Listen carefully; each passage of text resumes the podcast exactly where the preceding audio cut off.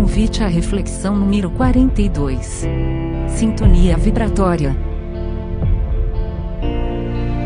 Olá, meus amigos. Meu nome é Leandro e a reflexão de hoje é baseada no capítulo 21, Perseguições Espirituais, do livro Vidas Vazias, da nossa querida mentora Joana. E vamos falar um pouco sobre sintonia, as sintonias que criamos ao longo da nossa existência. No início do capítulo, Joana nos recorda que a morte nada mais é do que a separação do organismo físico do nosso corpo material em relação ao nosso espírito. E que naturalmente essa separação que liberta o espírito faz com que ele fique confuso, aturdido por algum tempo. Pois agora, sem a influência do corpo físico, nós enfrentamos uma realidade diferente da que estávamos acostumados. Esse período de confusão que o espírito enfrenta tem duração proporcional ao seu merecimento enquanto encarnado. Lógico que quanto mais elevado moralmente, maior o amparo que irá receber dos mentores espirituais e mais rápido irá se habituar a essa nova dimensão da vida. E, aí, e isso é uma coisa lógica de se concluir, pois se enquanto está encarnado a pessoa pratica os ensinamentos do Mestre, a caridade, o amor ao próximo, o perdão, com quais irmãos nós estávamos nos sintonizando? É lógico que com os bons espíritos. E naturalmente, quando eu desencarnar, quando ocorrer essa dissociação que Joana nos fala do meu corpo físico, libertando o meu espírito, as sintonias, as ligações que eu criei em vida permanecem na dimensão espiritual. Um exemplo que a maioria deve conhecer, o caso de André Luiz. No livro Nosso Lar fica bem documentado que quando ele desencarnou, ele ficou um período muito confuso, perdido, sem conseguir entender, compreender o que estava ocorrendo com ele. Tanto que quando ele é socorrido, ele é dito depois de um tempo que fazia anos que ele havia desencarnado, ele não acredita. Ele perdeu a noção do tempo. E mesmo quando ele chega ao nosso lar, essa confusão continua. E conforme ele vai sendo tratado, passa a interagir com essa nova realidade e começa a aceitá-la.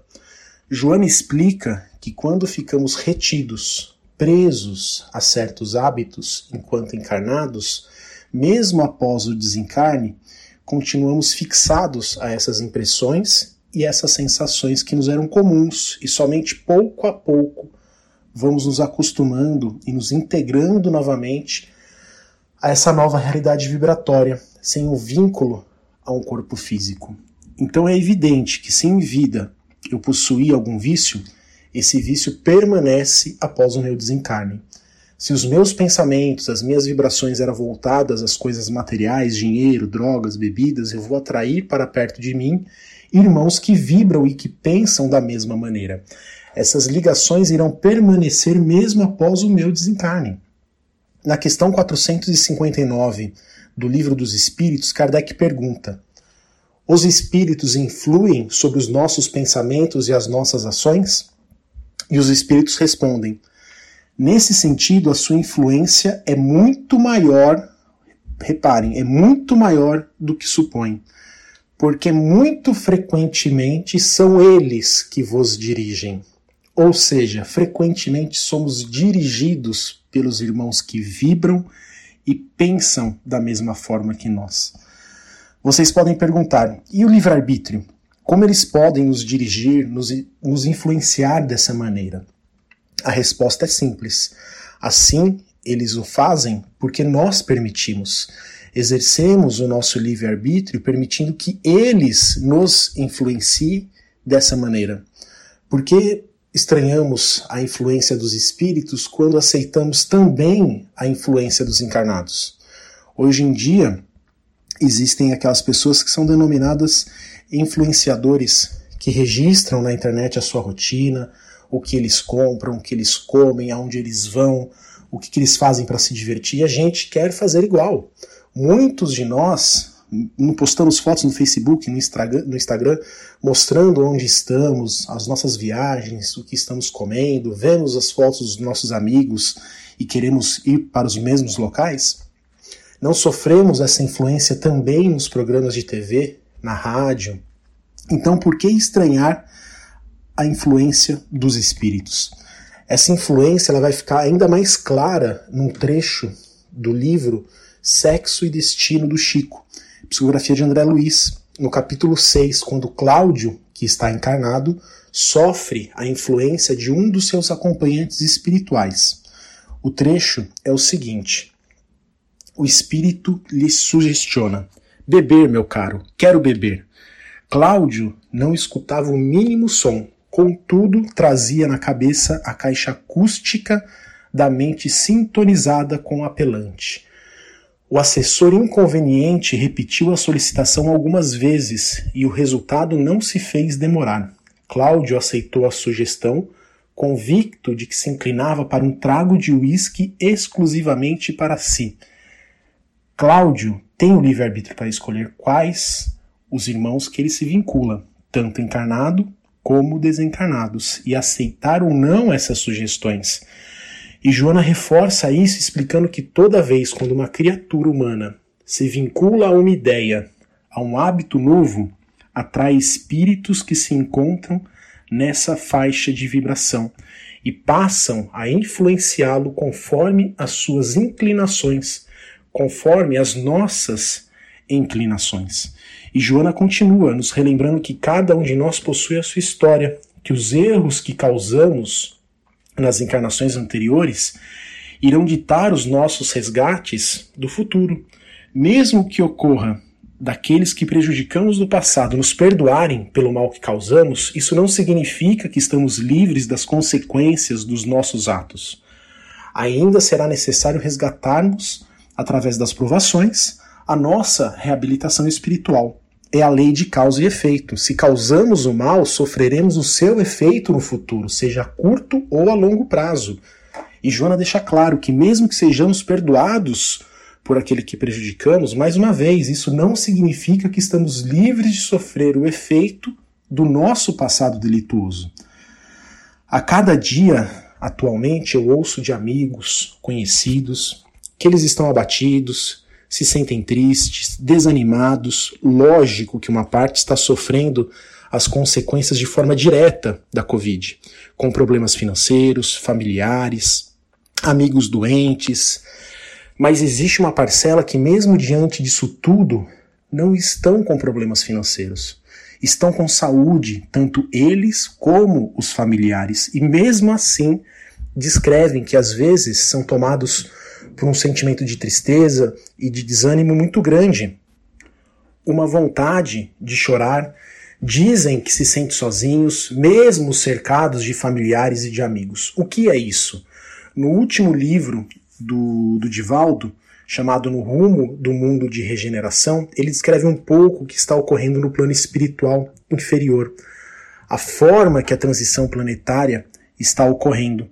Os vales umbralinos estão sendo reorganizados. Quem leu os livros de Manuel Filomeno de Miranda sabe que no plano astral inferior existem verdadeiras cidades e dentro dessas cidades existe toda uma hierarquia.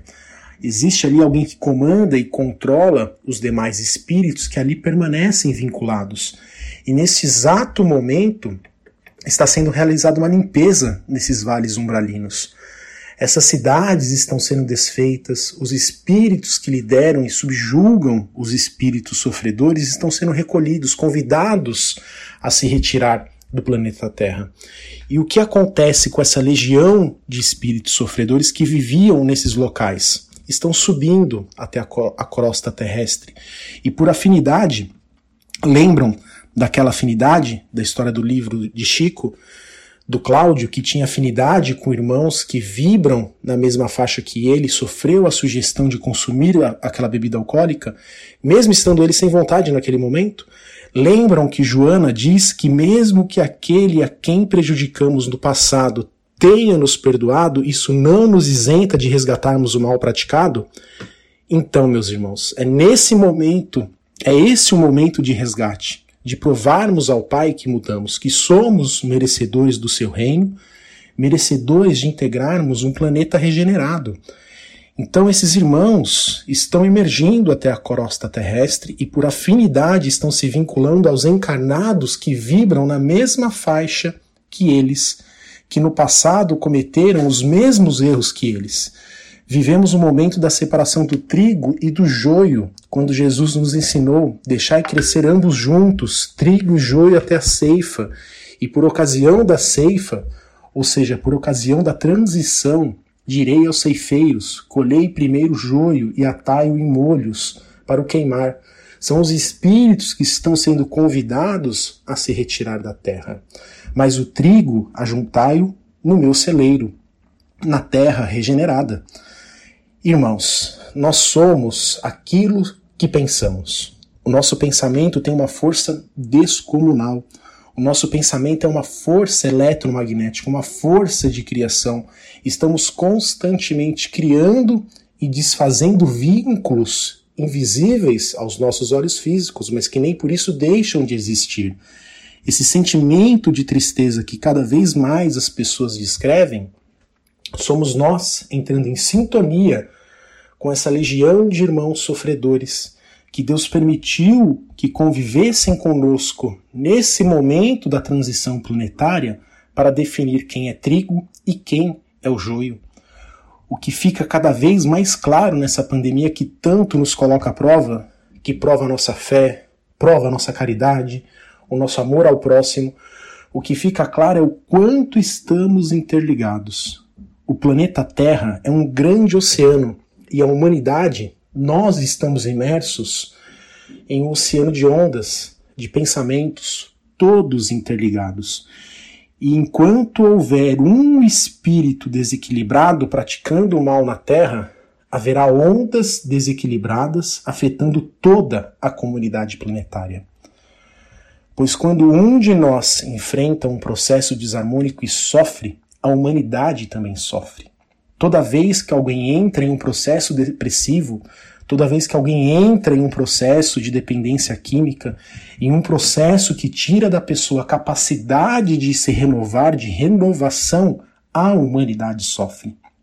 O nosso universo de relacionamentos físico e espiritual, ou seja, os nossos familiares, amigos, os espíritos que caminham junto conosco, por afinidade, por sintonia, essas mentes amplificam a nossa capacidade de associação com outras mentes que estão vibrando na mesma faixa. E essa capacidade de associação que todos nós possuímos não é causadora de um problema. Não é ela o problema. Ela apenas amplifica o sentimento que existe dentro de você. Se dentro de você há tristeza, você irá se associar com pessoas tristes. E eu deixo aqui a pergunta: como estamos nos portando diante dessa aprovação que todos estamos passando? Quais são as sintonias que estamos estabelecendo?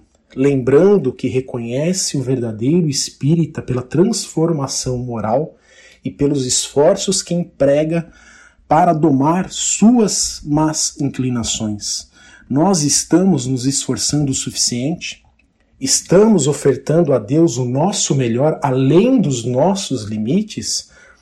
Da mesma forma que na parábola da viúva, que depositou no gasofilácio apenas duas moedas, moedas de valor praticamente insignificantes, porém, de acordo com o mestre, ela estava dispondo daquilo que ela não poderia dispor, estava ultrapassando o seu limite, a sua capacidade.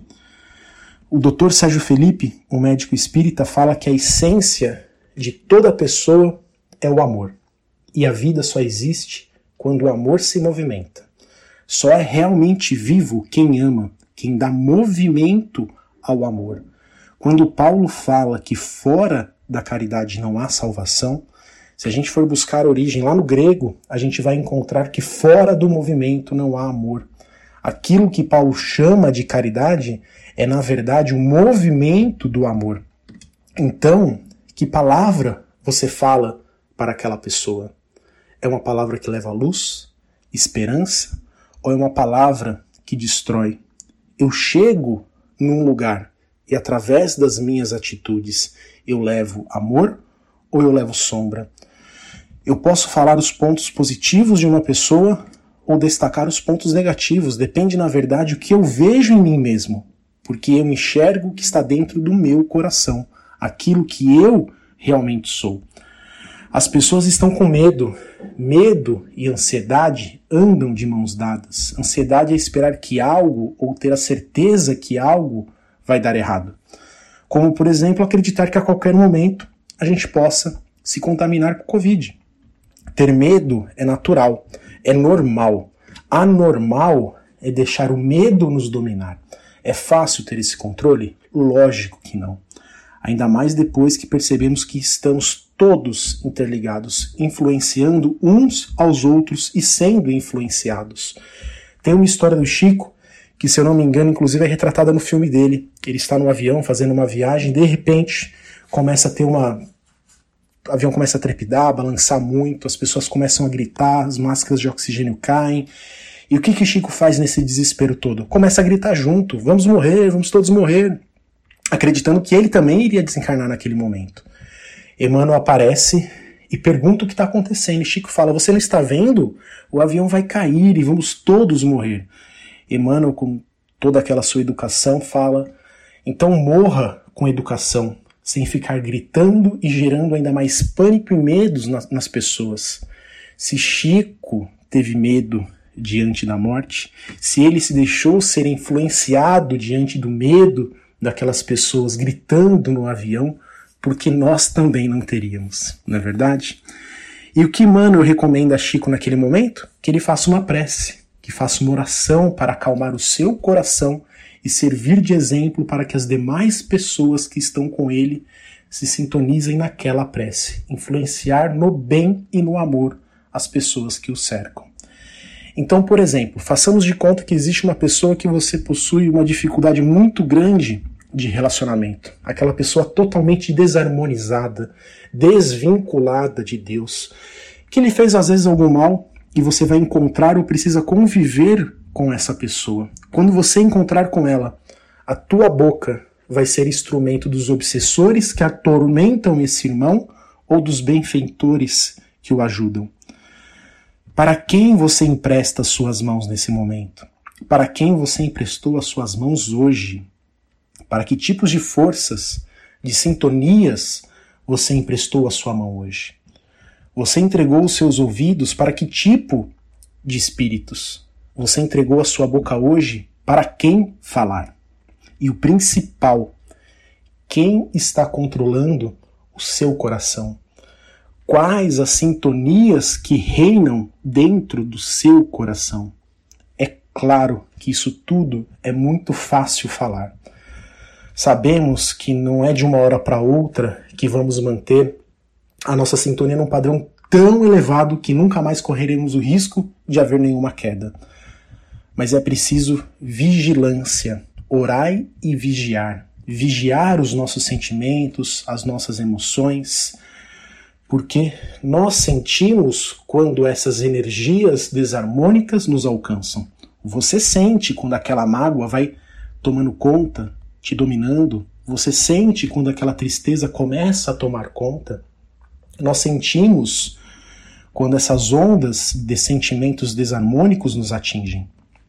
Aí entra a outra parte do orar e vigiar, a prece, a força da oração. A oração que Emmanuel recomendou para Chico naquele momento de dificuldade. Kardec diz o seguinte sobre a prece: que a prece não pode alterar os desígnios da providência, mas por ela os bons espíritos podem vir em nosso auxílio, seja para nos dar a força moral que nos falta, seja para nos sugerir os pensamentos necessários. Então, através da prece, estabelecemos a ligação necessária com os bons espíritos, para que eles possam nos auxiliar de alguma forma. E para encerrarmos a reflexão de hoje, deixo o último parágrafo desse capítulo para que possamos refletir ao longo da semana. Joana nos diz: Mesmo Jesus, que era o amor encarnado, defrontou essa onda de problematizados e perseguidores, e sofreu-os com generosa compaixão, e até hoje trabalha em favor da regeneração de todos. Fiquem com Deus e que todos tenham uma excelente semana.